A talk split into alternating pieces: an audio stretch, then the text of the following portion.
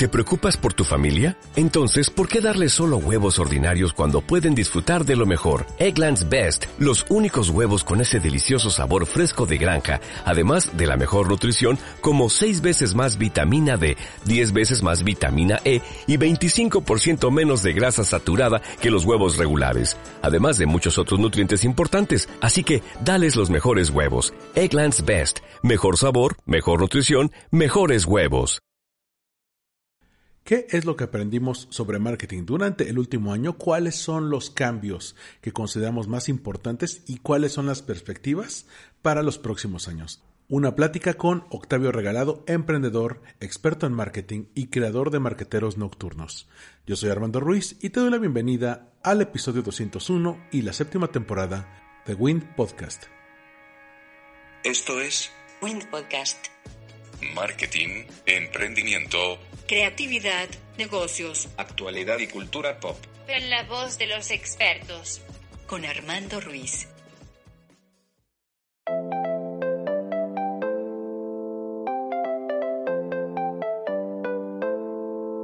Hola, ¿qué tal? Bienvenidos a Win Podcast. Yo soy Armando Ruiz y me encuentran en Twitter, Instagram y TikTok como Armando-MKT. Y esta nueva temporada de Win Podcast que inicia con el episodio 201 está con un invitado de lujo, un invitado increíble, eh, gran amigo emprendedor, eh, co-creador de los marqueteros nocturnos y quizá una de las de las personalidades más respetadas en el mundo de marketing en redes sociales aquí en México, eh, con sede en Monterrey, Nuevo León. Estoy con Octavio Regalado. ¿Cómo estás, Octavio? Muy bien, Armando, pues este, encantado de estar de nuevo aquí contigo en tu programa. Muy agradecido de, de la invitación y de la presentación y ya, ya tenemos tiempo ahí planeando esto ¿no? de nuevo. Como un mes traíamos ahí rebotando la idea de, de la sesión. Sí, en todo, en parte de noviembre, parte de diciembre, que entre que estábamos cerrando proyectos, eh, bueno, en el caso mío que daba clases cerrando semestre, el, eh, dándonos un respiro, ¿no? Porque después de un año bastante inusual, pues eh, el decir, ¿sabes qué?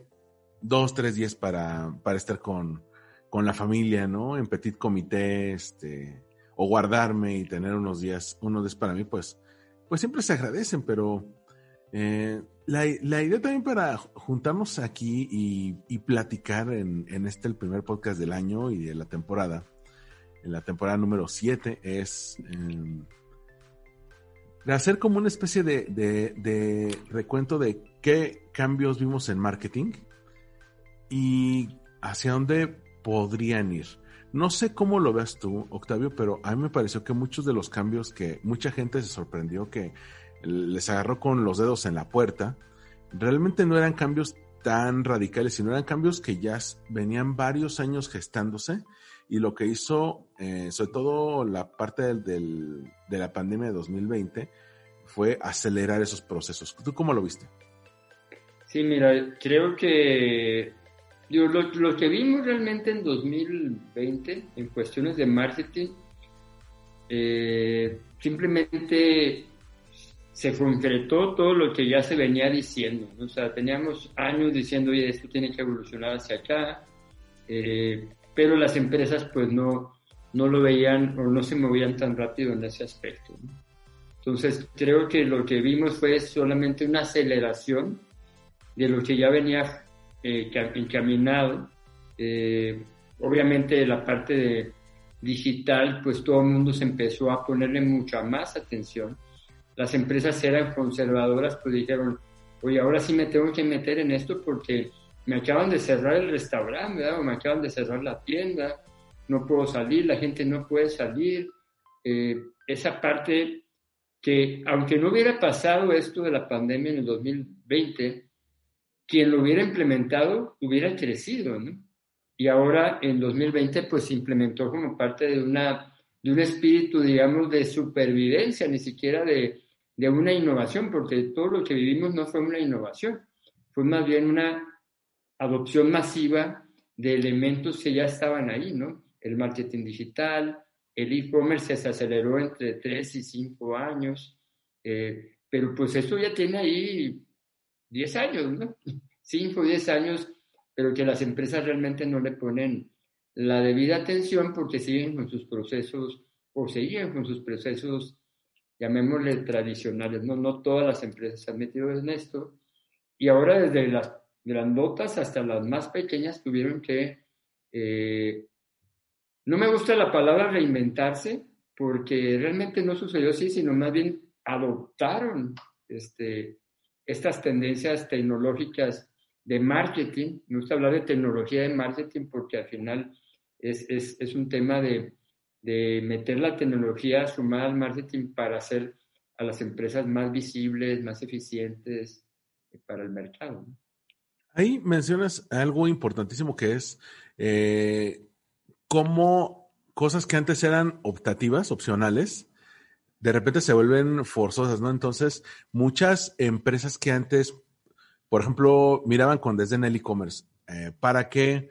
Mm, ¿Para qué pongo una tienda online si me está yendo muy bien en las sucursales, no? La gente está viniendo, este, nunca nos faltan clientes. Si soy un restaurante, pues siempre estoy lleno, me puedo dar eh, el lujo de tener listas de espera de dos horas, ¿no? Eh, conocemos casos de restaurantes muy, eh, muy solicitados, en donde la gente se, se, aventaba hora y media, dos horas antes de entrar, y de repente, pum, te cambian las reglas del juego de manera temporal o en, o en, ocasiones te parece que permanente, y tienen que verse forzados a adoptar esta, eh, sobre todo la, la, tecnología que tiene que ver con, con canales online para poder sobrevivir. Pero a lo mejor tú y yo notamos, eh, digo, los más, eh, los más mediáticos son las grandes cadenas, ¿no? Las grandes marcas. Pero tú también viste el cambio en el emprendedor de a pie, ¿no? En, el, en la pyme, en los micronegocios. Eh, ¿cuál, cuál, eh, ¿Quiénes crees tú que, que, hayan, que hayan fungido uh, o que hayan tenido más dificultades para asumir estos cambios? Bueno, obviamente los tienen menos presupuesto, eh, porque también es un tema de, oye, ahora voy a hacer marketing digital y no es nomás ponerse a, a subir contenido y publicaciones. Al final, marketing digital tiene un costo de tiempo, eh, de personal capacitado, obviamente, o de una agencia y obviamente del pago a las plataformas para hacerte más visible. Entonces, eh, las empresas grandes pues tienen su presupuesto gigante ya tenían inversiones en esto, muchas crecieron su presupuesto eh, para poder vender en línea o para atraer a los mercados, inclusive para sobrevivir el que, el que te cerraran 100 sucursales, ¿verdad? Y el pequeño, pues tal vez era un emprendedor que acababa de perder trabajo en el 2019 y dijo, voy a ser un, un emprendedor ahora en el 2020 y lo agarró sin trabajo y con pandemia y para ellos sí es difícil en un momento dado decir, oye, ¿sabes qué? Voy a gastar 100 dólares, 200 dólares al mes en publicidad, pues para vender 10 mil dólares, ¿verdad? O 5 mil dólares, lo que sea. Eh, ¿Por qué? Porque para ellos esos 100, 200 dólares podrían significar, pues tal vez la comida de, de la familia, ¿no? Entonces, para una empresa pequeña, una microempresaria, un emprendedor que apenas sigue empezando, si no tenía el presupuesto para sobrevivir, eh, pues en un momento dado, pues iba, va a sufrir esa parte. Exacto, y si quieren nos vamos por, por cambios concretos, cambios que, que bueno, ya, me, los, ya mencionamos en estos minutos, pero que es, eh, digamos fueron los más grandes. Digamos que el que parte como base, que ahora que estuve haciendo eh, las escaletas del otro podcast de marketing para llevar, eh, es, fue un término muy recurrente, fue la transformación digital.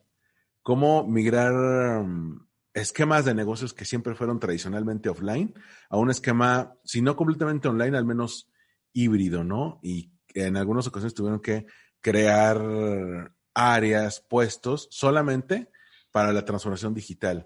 ¿Tú cómo viste este cambio con las empresas en, en, estos últimos, en este último año? Bueno, la transformación digital como tal eh, conlleva algo más allá de, de, marketing digital y a veces se confunde marketing digital con transformación digital. Cuando transformación digital es que la empresa, sus procesos, eh, sus actividades vayan siendo más eficientes vía la digitalización de los mismos, ¿no? Meterle sistemas, no sé, desde, desde que sale entra un pedido hasta, más bien desde que se anuncia un producto hasta que se le vende y se le da seguimiento al cliente, todo de manera digital, automática, si quieres, o con procesos semiautomáticos, ¿no? Pero yéndonos hacia la parte de, del inicio de toda esa transformación digital que pudiera ser este marketing digital, creo que eh, las empresas empezaron, dependiendo de la empresa, a darle relevancia al tema y empezaron a agregarlo como parte importante del modelo de negocio. Creo que en muchas empresas el marketing digital era un elemento aislado eh, porque ya ellos tenían un modelo de negocio trabajando, ¿no? Entonces, en, en, este año 2020 tuvieron que empezar a meterlo, ese elemento como parte del modelo de negocio. Y para las empresas muy pequeñitas, un emprendedor, el modelo de negocio es el marketing digital, ¿no? O sea, sin el marketing digital no pueden pagar un, un, local, no pueden pagar televisión, eh, etcétera, ¿no? Entonces, para el pequeño empresario, microempresario, emprendedor, como le dices, de, de a pie, el marketing digital es, es, es la, la, herramienta. Y, y, ahí está el segundo cambio, el marketing digital, todos los procesos de marketing a través de canales digitales, ¿no? Eh, que incluye no solamente publicidad, sino, por ejemplo, ya esos puntos de conexión con el e-commerce, como por ejemplo lo que hizo Instagram cuando ya eh, metes el marketplace o WhatsApp que ya te permite meter tu catálogo eh, online.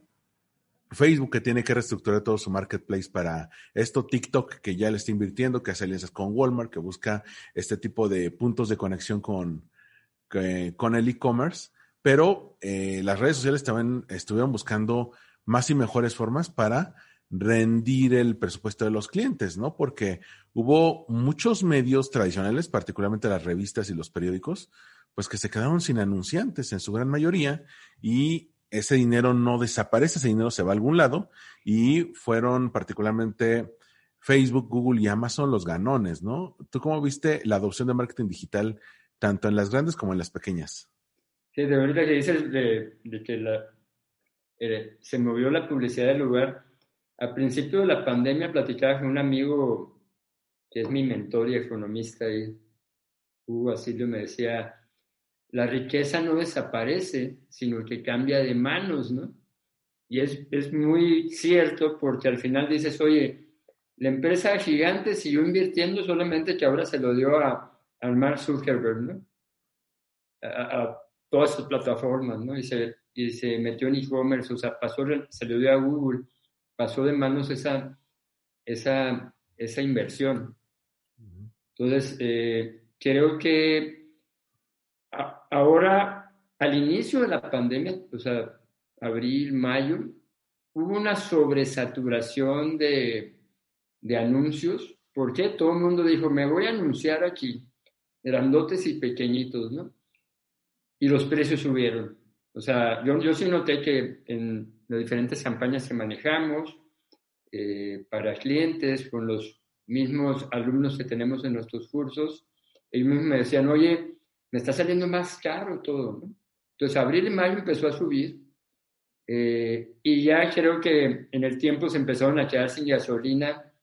Eh, los más pequeños ya, oye, ya no tengo tanto presupuesto para invertir en esto, si no me está dando resultado y empezó a bajar esa, esa sobresaturación. Pero si, si recordarás, en la primera parte de la pandemia te anunciaban de todo y era una sobresaturación tremenda de, de empresas. ¿no?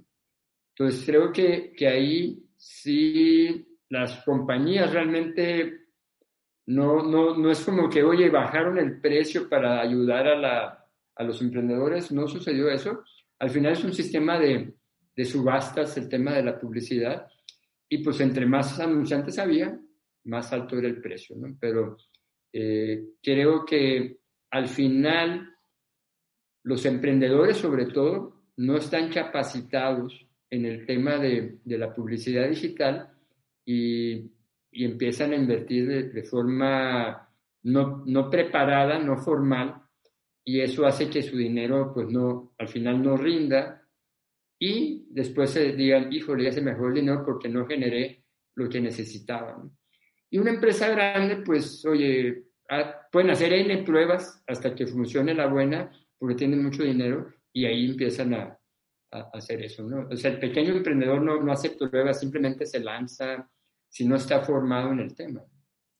Y además de que ah, ahí, ahí lo mencionabas, el, eh, no es que hayan bajado los precios por buena onda, no es que necesitaban vender. Y creo que eso se nota también en el buen fin, ¿no? Toda la publicidad del buen fin, todas las ofertas del buen fin, que encontrás unas cosas a nivel ganga, ¿eh? O sea, yo muchas cosas que no compré hace cuatro o cinco años porque me, me parecían excesivas, ahora que eh, 20, 30% de descuento, ¿no? Más 24 mensualidades sin intereses, más un bono, más si pagas con esa tarjeta te regresan tal, tal cantidad. Entonces, pues, eh, digo, parecía algo, me parecía demasiado bueno para ser verdad.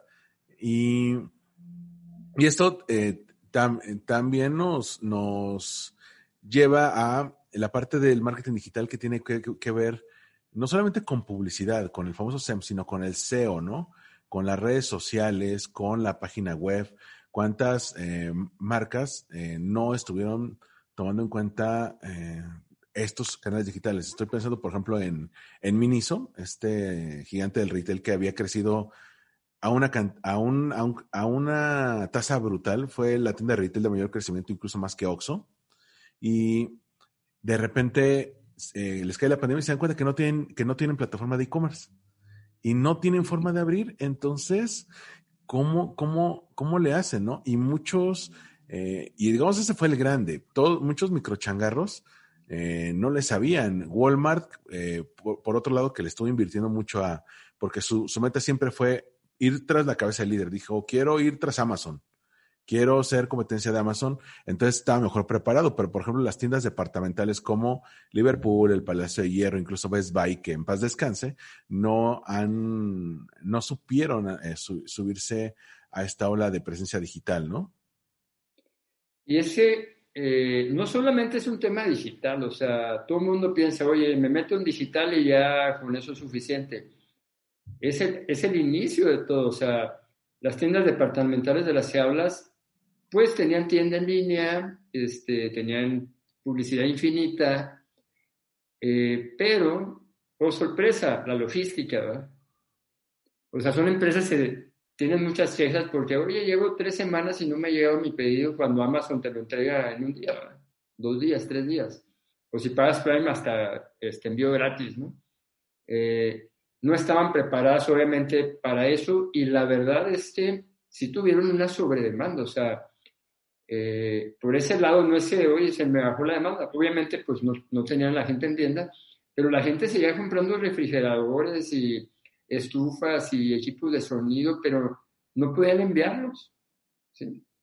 Yo mismo compré este, algo este, a finales del año pasado en una de esas tiendas y tardó mucho en llegar. O sea, eh, dices, oye, ¿cómo es posible que tengas toda esta gran oportunidad, pero no tenías preparado hacia adentro para, para darle batería a esto? ¿no?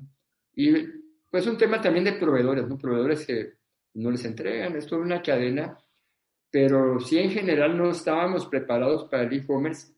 Y algo bien importante también aquí, Armando, el e-commerce no nomás es montar tu página, ¿verdad? Porque muchos pequeños empresarios dijeron, voy a hacer un e-commerce, ¿no? Y se gastaron su dinero en hacer un e-commerce, oh sorpresa, nadie llega, ¿verdad? Entonces hay que meterle tráfico como con Google, con las redes, posicionamiento SEO, eh, es donde viene el tema. Y tienes que tomar decisiones. Oye, ¿voy a hacer mi, mi, tienda en línea propia o me voy a montar sobre Amazon o sobre Mercado Libre, ¿no? que son, es una opción bastante viable? ¿no? Claro, oye, pues me sale, me sale mejor tener mi tienda, pues sí, económicamente, pero por el tema de tráfico, eh, te conviene más eh, dónde quieres estar, ¿no? Y cómo vas a entregar. O sea, al final creo que el e-commerce es más que un tema digital, es un tema de logística. Y de tener tu proveedor, tu proveedor entregándote. Mucha gente hacía dropshipping y eso es depender totalmente de un tercero que no sabes qué va a pasar. Dropshipping, por ejemplo, aquí podemos meter los casos de Rappi, de Uber Eats y de Didi Food, es decir, tú produces el bien o el servicio eh, eh, y lo mandas y es ese third party, ese proveedor quien lo entrega, pero no sabes si le va a llegar, ¿no? Bueno, en el caso de estas empresas que te menciono, tienen, tienen estándares de calidad muy altos, muy bien establecidos, pero también vimos eh, cuántos casos de gente que, que nunca le llegó el paquete, ¿no? O la comida. Sí, sí, al final, eh, pues e, es un modelo bastante bueno porque tú dices, oye, con dropshipping yo no tengo stock, ¿verdad? Tengo un proveedor de cualquier calidad, ¿verdad? Que ese lo hace llegar, ¿verdad? Entonces, eh, es fabuloso el modelo solo si, si tienes un buen proveedor, porque yo vi casos desastrosos de gente que le empezó a ir súper bien y empezó a fallar el proveedor y perdió toda la reputación. Es un tema de reputación fuertísimo aquí. O sea, una tienda niña empieza a entregar mal, se muere. Y eso que mencionas es enorme porque usualmente cuando vemos la parte de e-commerce, que es este tercer gran cambio, eh, la gente, como mencionas, quiere pensar primero en el marketplace, ¿no? ¿Qué productos voy a meter? ¿Cuáles van a ser las opciones de pago? ¿Cómo voy a hacer que, que me caigan los depósitos lo antes posible? ¿Cómo voy a facturar? ¿No? Si me piden si me piden factura. Eh, hay algunos casos como Didi Food que al aliarse para, por ejemplo, Didi Food se enfocó mucho en pequeños puestos de comida y les dijo, mira, tú no necesitas facturar. Te damos una opción sin, sin facturar, solamente es pagas la cuota por el servicio y ya nosotros nos encargamos de esto. Pero, pero realmente, como dices, el problema es con la logística, porque muchas personas creen que el verdadero miedo de, del e-commerce es, oye, pues voy a soltar la información de mis tarjetas, ¿no? De, mi información bancaria, ¿cómo lo voy a hacer? Oye, no, realmente el problema es cómo, a partir de que me pagas, ¿cómo me voy a asegurar de que este producto te llegue de la manera que quieres, por el canal que quieras, en el tiempo necesario? Eh, a un par de meses antes de la tormenta de, esta pandemia terrible, me invitaron los amigos de Social FM, Ángel Buendía y Alan Vázquez, a un eh, coloquio que tuvieron en la Ibero y tuvieron eh, un, un, panel exclusivamente de tendencias de e-commerce. En aquel entonces era como, uy, imagínate cuando llegue eso, ¿no? Y bueno, para diciembre ya, ya lo tenemos aquí. Entonces, una de las, de las cosas que mencionaban es que la mayor competencia de Amazon, al menos en el mercado mexicano, no es Mercado Libre, no es Walmart, realmente es Rappi. Porque en Amazon tú lo pides y en el mejor de los casos te llega al día siguiente. En Rappi tú lo pides y te llega en 40 minutos, una hora, ¿no? Claro. Sí, obviamente determinados productos, ¿no? Sí, sí, sin duda. Este, tú haces el pedido y de inmediato tienes aquí el producto de lo que, de que tengan en existencia en las tiendas de los alrededores, ¿no? En el caso de Amazon, pues tienen que salir de su, de su almacén o de un tercero, ¿no? Depende para muchas cosas. Por ejemplo, medicinas. Funciona muy bien para medicinas, ¿no? Comida, cosas eh, importantes como arreglos florales.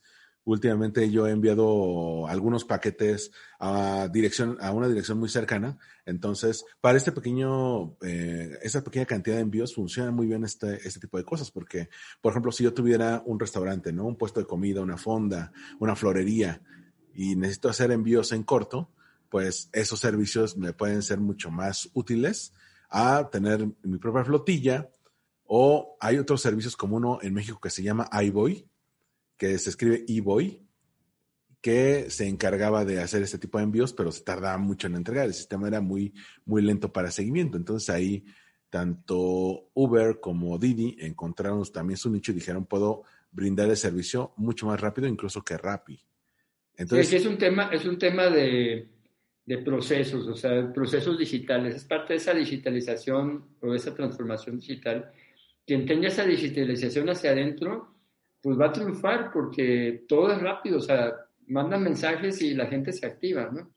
Eh, y, eso es lo que va a hacer que las empresas vivan o, mueran, ¿no? Esa, digitalización que, se puede tener ahí. Este, por ejemplo, en el caso de Amazon, que para mí es una maravilla, Eh, yo analizando, inclusive, digo, ya todo el súper y eso, eh, obviamente lo, lo, pedimos por las plataformas, eh, pero yo, yo, empecé a hacer un análisis porque en, en, en, en el, cuando compras el súper en línea es más caro. ¿sí?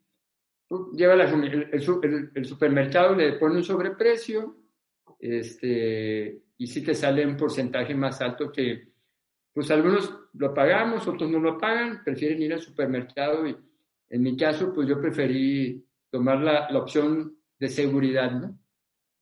Eh, pero luego después me metí a Amazon y encontré que eran unas cosas, obviamente no perecederos. Me salía más barata pedirlo en Amazon, esperarme dos días, y me sale más barata que pedirlo en el supermercado.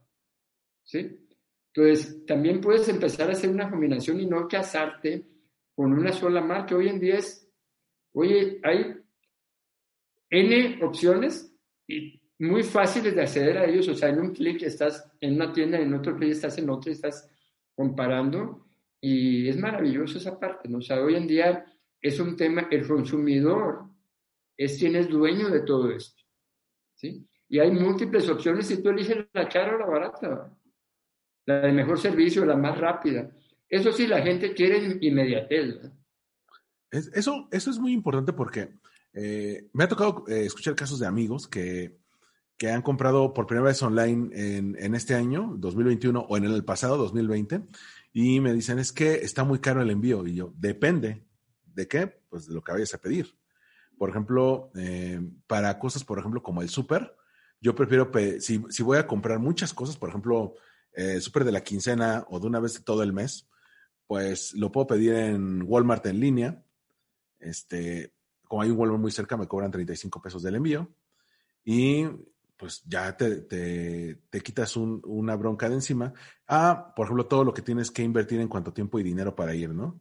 Sacas tu coche, le pones gasolina, lo llevas, pagas el estacionamiento, cargas las cosas, te regresas y en eso pues se te van fácil dos horas de tu vida, ¿no? En, en cambio, pues el súper de línea por, una, por la módica cantidad te ahorra esto en, esfuerzo, pero como dices, para no perecederos, por ejemplo, artículos electrónicos, ¿no? Eh, para cosas para la casa, adornos, regalos. Ahí, eh, por ejemplo, Amazon y Mercado Libre me han funcionado bastante bien. Y cada uno tiene sus reglas y, y, y eso ayuda mucho porque uno puede tener su, su, mix, ¿no? O, por ejemplo, cuánta gente conocimos.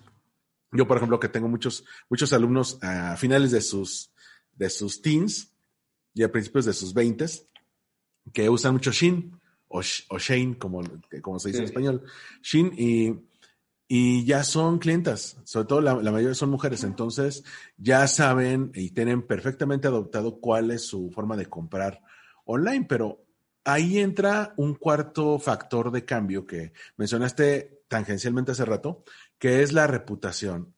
No sé tú, pero 2020 fue el año en el que vi muchas más crisis de marcas, crisis reputacionales, que en cualquier otro año en el que tenga memoria. Y fíjate que soy de los que lee las noticias diario desde hace fácil unos 15 años. Pues sí, sí, porque venía un, te un tema de, de, servicio, ¿no?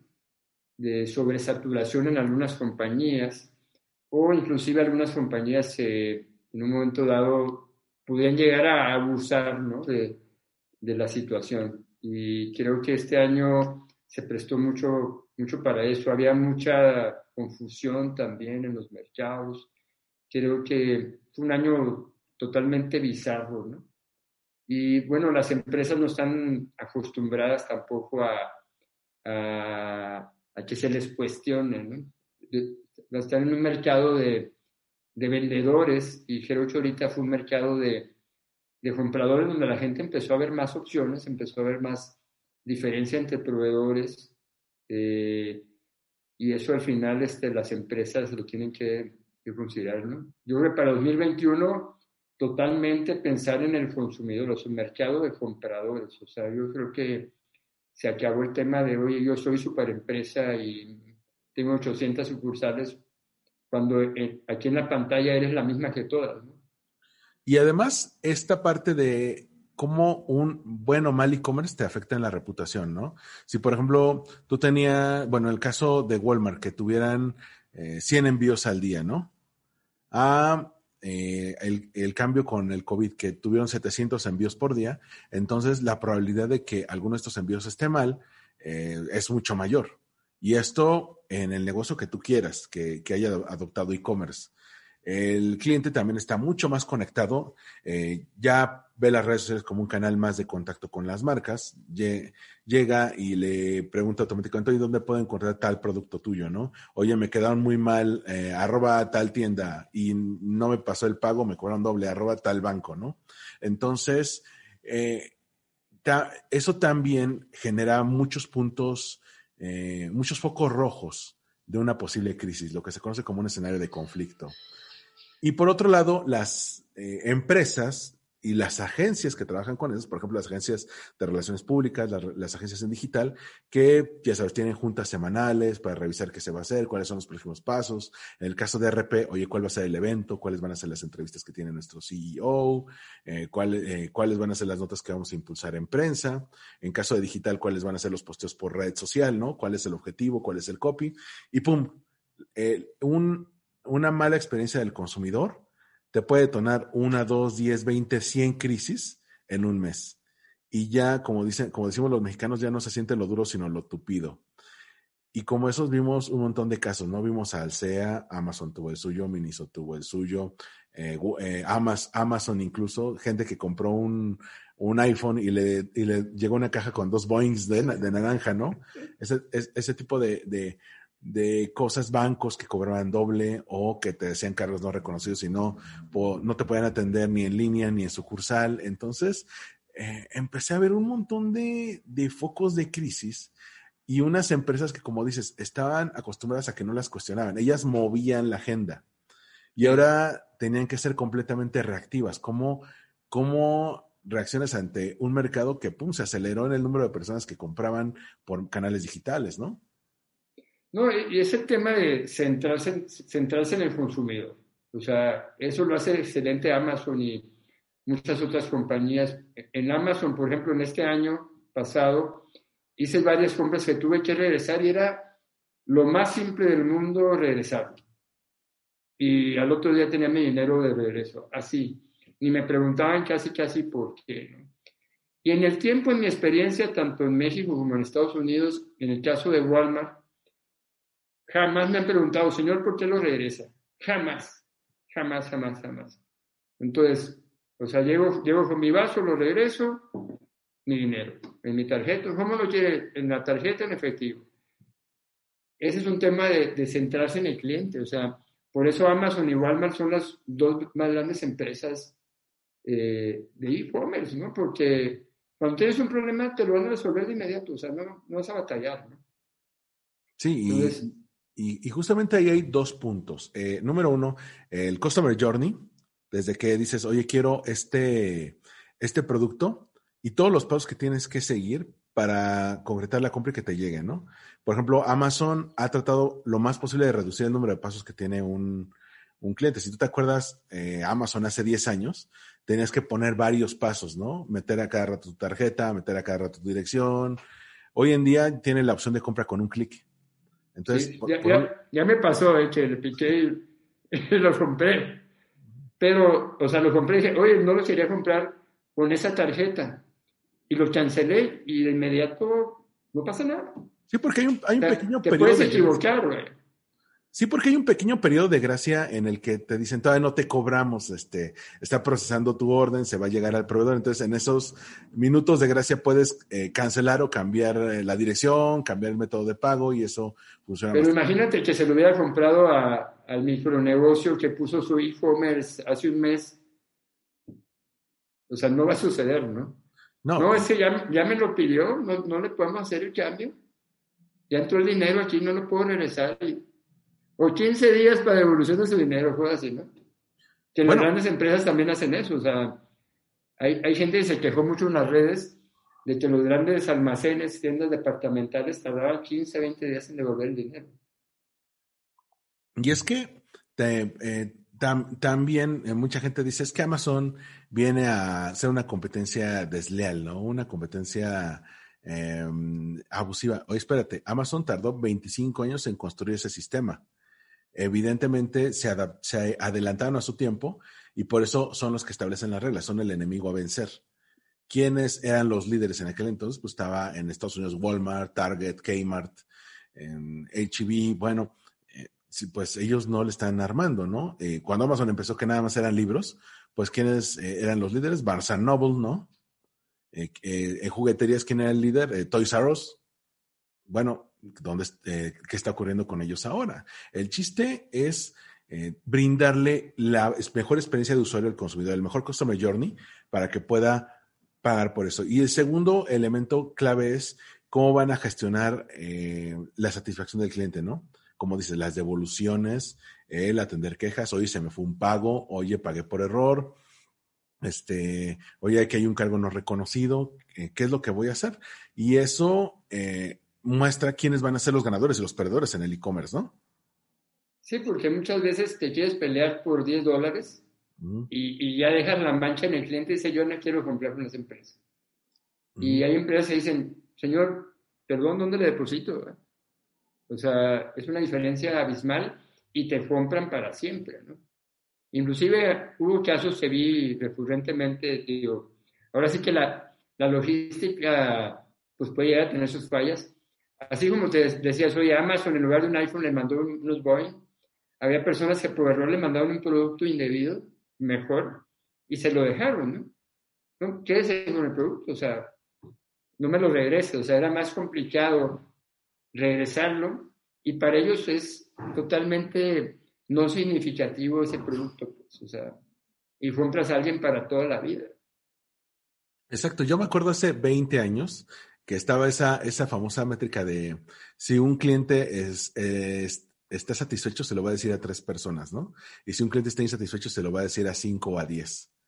El, el problema es que, pues ahora con digital se lo puedes decir a cientos de miles de personas y, y, la gente lo va a notar. Me, me acuerdo mucho de un, un, caso que usamos mucho de estudio de un amigo, eh, bueno, eh, un amigo fue el protagonista, Eloy López, el señor de los seguros, eh, con Espresso, en el que pues fue una compra offline, le dieron un mal, muy mal servicio, él lo documentó pues tal cual como lo percibió él, en una historia que llevó de la mano a la gente y, y pum, 60 mil impresiones en, en, esa tarde, ¿no? Y se le hizo una crisis enorme a Nespresso porque no supo cuidar el customer journey de los clientes.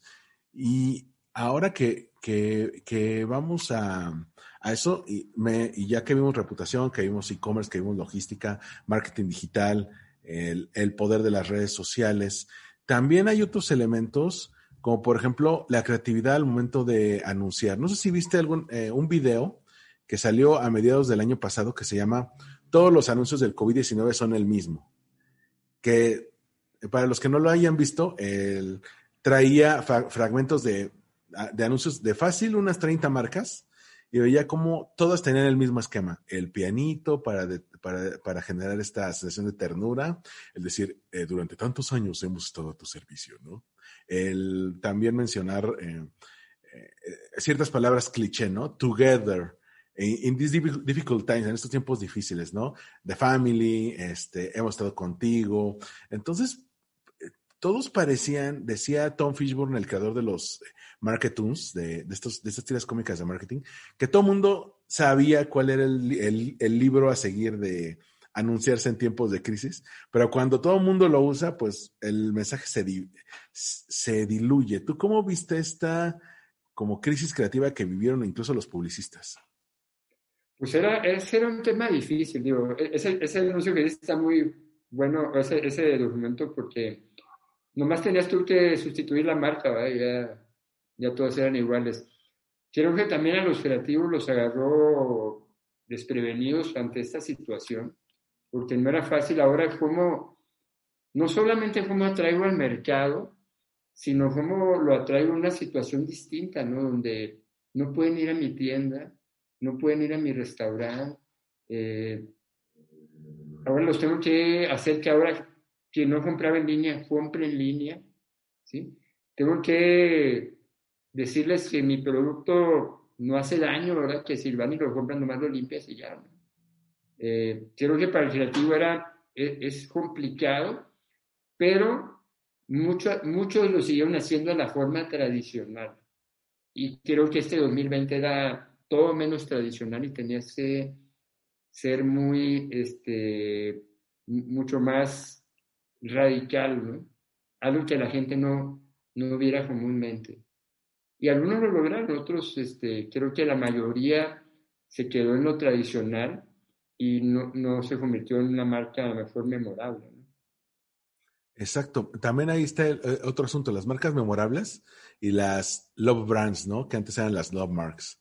Cómo la gente también comenzó a valorar aquellas marcas que estuvieron y se hicieron presentes, se hicieron memorables durante la crisis y aquellas también que decidieron no tocarse el corazón y también lo llegaron a resentir. Me, llega a la mente el caso de Grupo Salinas, que fue de las, de las más vilipendiadas, de las más criticadas por, por la postura de no vamos a cambiar nada y las acciones de Grupo Electra se desplomaron en el primer semestre, ¿no? Sí, pues son, son modelos de negocio, al final son liderazgos, ¿no? Que eh, pues la, la, compañía toma la, la, personalidad, digamos, de sus líderes y pues son acciones que de alguna otra manera pueden afectar o no la marca. Al final, este, no sé a nivel ventas si bajó o no bajó, pero pues creo que ese, ese mercado estaba mucho en la calle también, ¿no? El mercado al que va dirigida ese. Entonces yo creo que lo veía de esa, lo veía de esa forma y pues fueron acciones fuera de, de, los cánones, digamos, oye, lo, que se debe hacer aquí es cerrar y pues digo, no, pues, ¿cómo voy a cerrar? Voy a quebrar, También era un switch de, de supervivencia, ¿no? O sea, creo que esta persona sabía, oye, si cierro, quiebra, o sea, tengo miles de, este, de tiendas, este, y pues se la aventó, ¿no? Oye, fue, fue ético, no ético, pues eso va a quedar en la conciencia, ¿no? Sí. Porque seguramente provocó temas de salud importantes. También, por ejemplo, lo que hicieron algunas marcas que aunque no era su, su core business, hicieron ciertas acciones altruistas. Por ejemplo, Grupo Modelo que fabricó gel, gel antibacterial con, con parte de lo que sobraba de, de sus procesos. Eh, Didi y Uber que hicieron toda una campaña para las mejores medidas al momento de tomar un taxi. Em, incluso Airbnb se, se, sumó a esto, ¿no? Eh, muchas empresas empezaron a, a encontrar como pequeñas acciones de relaciones públicas, particularmente de responsabilidad social, para seguir en la mente de la gente, aunque no lo estuviera consumiendo tan seguido. Y ahí vi que las empresas que ya estaban mucho más metidas a digital, pudieron adaptar mejor estas estrategias que aquellas que eran más offline, ¿no? Sí, sin duda fueron, unos, movimientos estratégicos bastante buenos. Eh, más allá del tema de responsabilidad social, eh, que obviamente tiene una proporción de ellos lo que hicieron, pero al final pues era un tema de, de posicionamiento y aprovechar el momento. ¿no? Creo que quien lo hizo y está preparado, este, al final eso se queda en, el cerebro de las personas, en, el corazón, en la emoción de, oye, wow, o sea, no me esperaba que hicieran esto, ¿no?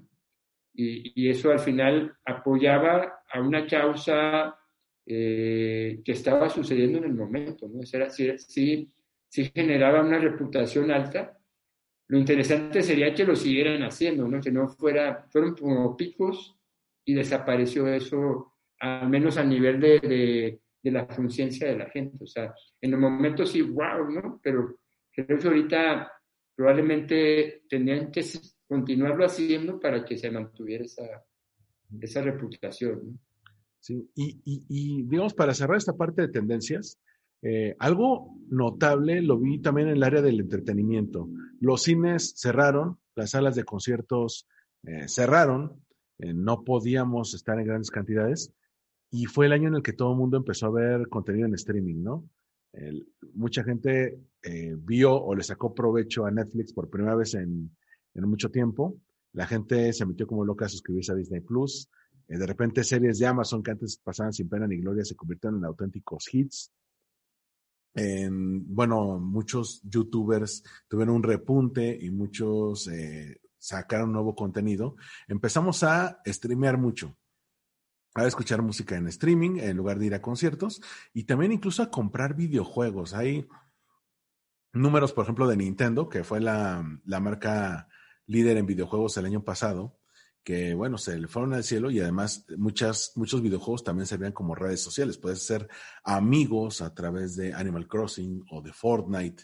Eh, entonces, siento que el área del entretenimiento eh, sí tuvo un cambio bastante radical en el cual, por ejemplo, al momento que- de grabar esto, Netflix anunció que va a sacar una película cada semana. Uno dirá, ah, bueno, van a ser 52 películas. Bueno, toma en cuenta que Disney, su, eh, que es la, la- la era la mayor productora de películas antes de Netflix, tenía un, eh, un, un, eh, promedio de, de entre 18 y 21 producciones al año y era la que más producía. Claro. Eh, Warner, Paramount, eh, Fox, todas aquellas, no producían tanto, tantas películas al año y Netflix está produciendo 52. ¿Cómo, cómo viste este cambio en, en nuestra forma de consumir el entretenimiento? Bueno, de entrada fue una adopción exponencial de estas plataformas. Eh, mucha gente no las usaba, o las usaba poco. Pero de entrada la adopción. O sea, ¿por qué? Porque tal vez mucha gente tenía Netflix, pero luego ah, existe también Amazon Prime y de repente apareció eh, Disney Plus este, recientemente en, en Latinoamérica y la gente ahora está adoptando ese, ese camino y, es- y empezaron a sufrir también las, no solo los cines, sino las, las compañías de, de televisión de paga, ¿sí? Eh, las compañías este, que, las, las televisoras abiertas. ¿Por qué? Porque pues, la gente empezó a, empezó a pagar eso, ¿no? Oye, ¿sabes qué? Eh, este me cuesta 10 dólares y si compro cuatro plataformas son 40 dólares y es lo mismo que me cuesta una compañía de, de cable, ¿no? Por decirte algo. Eh, y aquí puedo yo elegir y todo sobre- bajo demanda, ¿no? Entonces, eh, creo que cambió mucho el tema del entretenimiento y ahora la gente dice, yo puedo verlo cuando yo lo quiera, no cuando aparezca. Entonces, este, por ejemplo, Cinépolis, pues tiene Cinépolis Flix y ahí pueden ver estrenos también. Entonces ahí todo se, se reconfiguró ese, este año en ese aspecto, la adopción, y creo que es algo que ya se mete para quedarse, ¿no? Porque, oye, compraste una o dos plataformas, muy difícilmente te vas a deshacer de ellas. Aunque, aunque las dejes de ver, vas a seguir pagando la renta por tener el servicio, ¿no? ¿Para, qué? Para que cuando se me antoje, lo pague, ¿sí? Porque una plataforma al mes te cuesta lo que una ida al cine con tu pareja, ¿no? Una vez. En cambio tienes para todo el mes, entonces es bien interesante. Claro, no, no está el estreno que podías ver en el cine, pero ahora con lo que está sucediendo, que están estrenando dentro del streaming, esto ya no tiene retorno, ¿no? Además, ahí hay algunos elementos clave. Muchas de las ventajas que tenía la televisión por cable eran los eventos en vivo, particularmente las premiaciones, como los Óscares, y los eventos deportivos como el Super Bowl o el- los Juegos Olímpicos, el Mundial de Fútbol, los torneos de fútbol. Y muchos, eh, muchos eventos deportivos se pospusieron durante mucho tiempo. Entonces, al no tener esa ventaja competitiva, muchos, como dices, cancelaron su cable y ese, y ese presupuesto lo asignan a tener dos o, tres servicios de streaming. Por ejemplo, yo no tengo ni tele abierta ni tele por cable, pero tengo una pantalla. Y tengo eh, Netflix, Amazon Prime, Disney Plus y en ocasiones llegué a contratar HBO. Y no los he cancelado, ahí, ahí siguen, porque, como dices, uno los va a seguir usando. Y además, las televisoras ya se dieron cuenta que tienen que tener una presencia en digital. Por ejemplo, Foro TV de Noticieros Televisa vio que la gente sigue buscando noticias. Las que, los que tienen televisión los van a seguir buscando. Eh, pero ¿qué pasa con otra generación que lo checa desde el celular, desde la computadora, desde la tablet? Entonces, eh, hacen alianzas con, con YouTube y tienen su señal en vivo al, al mismo tiempo que se está transmitiendo en la televisión. Entonces, ya no necesitas tener eh, un, operador de cable para enterarte de las noticias. Puedes ver las noticias en vivo de tu cadena televisiva favorita a través de YouTube. Sí, o, Facebook, ¿no? O sea, cualquiera te puede estar transmitiendo eh, todo, esto, todo esto de la televisión sindicada, ¿no? Y abierta. Eh, creo que ya, ya lo están entendiendo, ¿no? Y, están mirando hacia, hacia allá digamos, ya para, para, cerrar esta plática, Octavio, eh, vamos con eh, una pequeña mirada hacia este 2021 que se ve tan prometedor. Eh, digo, sigue la pandemia, siguen los contagios. Tú y yo lo vivimos de, de, en carne propia, no porque nos hayamos contagiado, sino amigos, familiares, conocidos que, que se enfermaron en, esta, en, este periodo ¿no? de, de fin de año. Eh, sabemos que todavía no acaba esto, o sea, sería muy, em, eh, sería muy ingenuo de nuestra parte decir, sabes que año nuevo, ya este, volvamos a salir a la calle. No, esto va a tardar, es un proceso. Y aún así vienen muchas más cosas en marketing digital. De lo que pudiste ver ahora con el cierre de año, que tú también estuviste muy activo como yo en redes sociales, al menos para, para, para medirle eh, las tendencias al marketing, ¿qué es lo que tú ves que se va a consolidar o que va a crecer en este 2021? Mira, de entrada creo que, eh, como bien lo dices, esto no es que pronto vayamos a salir a la calle, al menos durante los próximos seis meses, creo que tenemos que seguir apostando los negocios a, a la parte digital, independientemente del tipo de negocio que tengas, o sea, tienes que estar en digital porque tienes que estar en digital, solamente que hay que hacerlo bien, hay que aprender a hacerlo bien o, tener a alguien que te pueda ayudar a, armar tu modelo de negocio digital, que obviamente te va a servir ya para el futuro, ¿no? Pero al menos de los próximos seis meses no creo que cambie mucho en cuestión de, demanda de la gente offline, ¿no? Entonces tienes que eh, irte en esa línea. Eh, y como perspectiva, creo que eh, ¿qué cosas pueden cambiar? Eh, cada vez la gente va a estar más intensa en el tema de, inmediatez, de mejor servicio, de entrega. Le están poniendo demasiada atención a eso, ¿no? Entonces, las empresas tienen que empezar, de nuevo, como usted ha platicado en estos momentos, centrarse en el cliente, ¿no? Más en su producto, más bien, oye, ¿cómo puedo cumplir las especificaciones o, las, eh, la expectativa que tiene el cliente de, de, mi producto, de mi servicio, ¿no? Creo que va a venir mucho tema de, de, de automatización. Creo que hacia, el futuro, este, en este año, vienen muchos temas de, automatización que las empresas se tienen que meter en ese, en ese tema, sin duda, para poder hacer más eficiente la atención. Claro, no me, no me gusta que me atienda un robot, pero prefiero que me atiendan rápido a que me atienda una persona dentro de 20 minutos. Este, está sucediendo mucho, mucho eso hoy en día. Y simplemente hacer el viaje del cliente mucho más, más sencillo.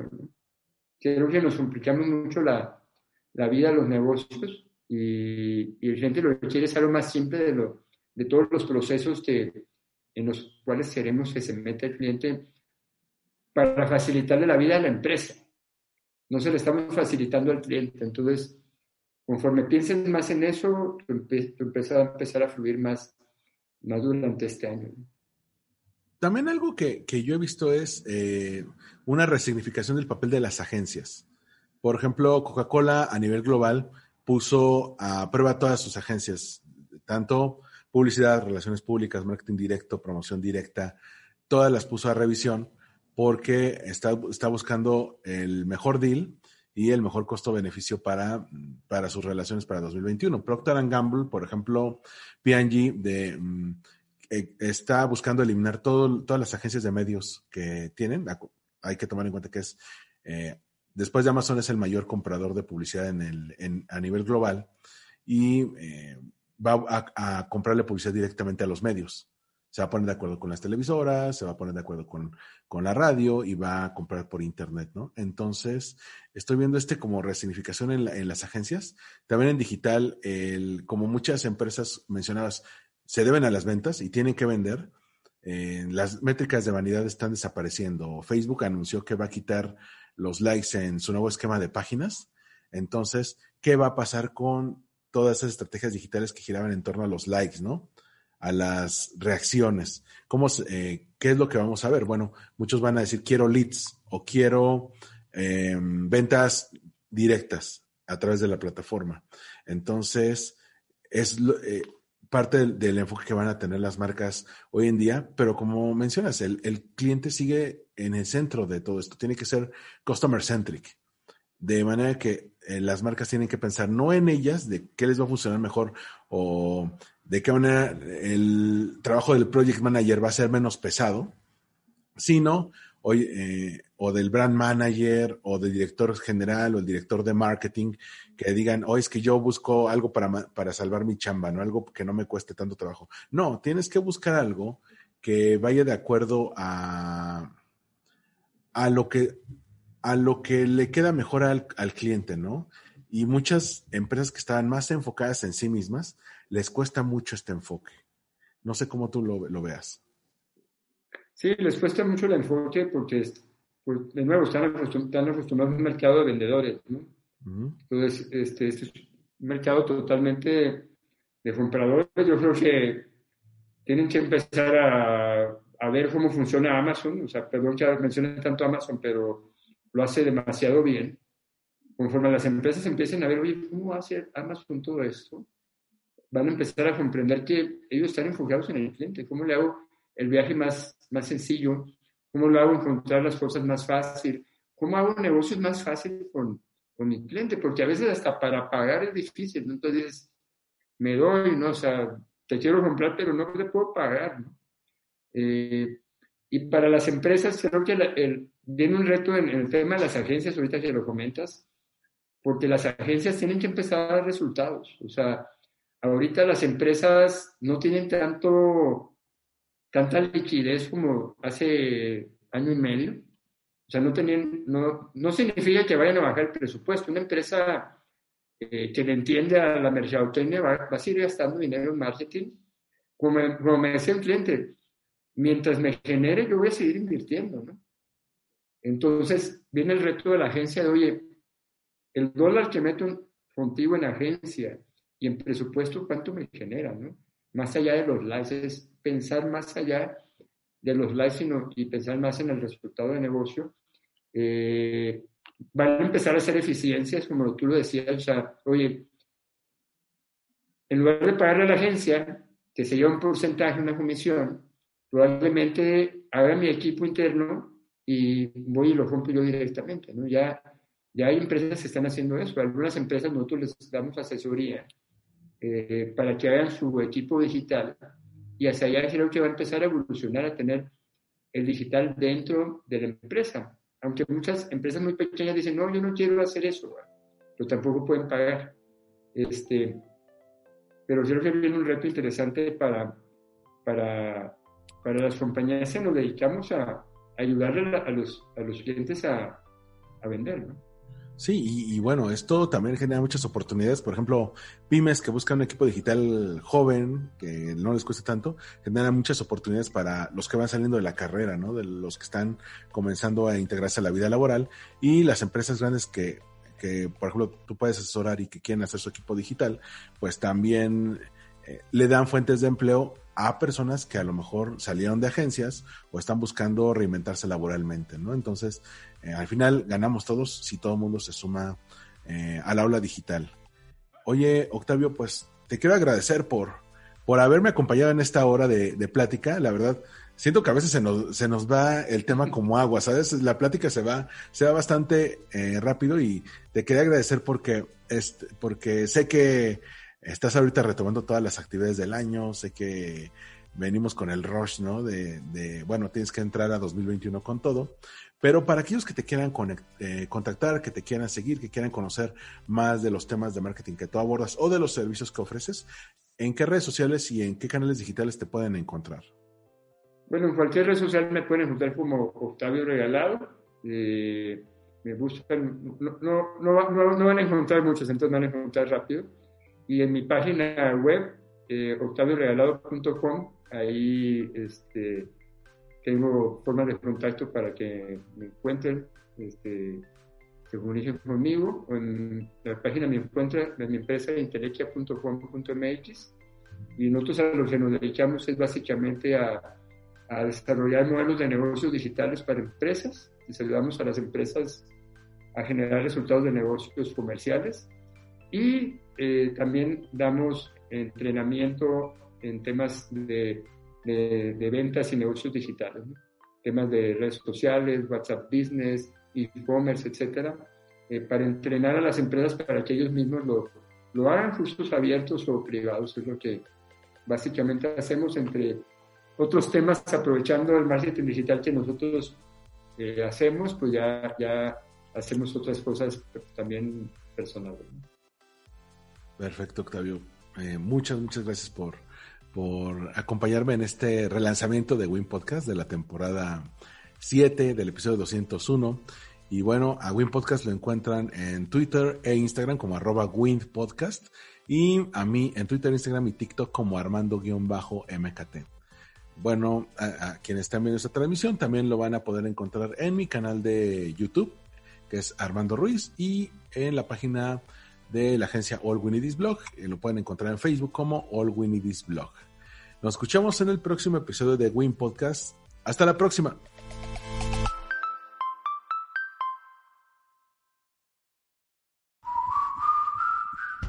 Gracias por escuchar Win Podcast. Síguenos en redes sociales como arroba windpodcast. Una producción de All We Need Is Blog. Conoce todos nuestros podcasts en allwinidisblog.com www.radiomaría.com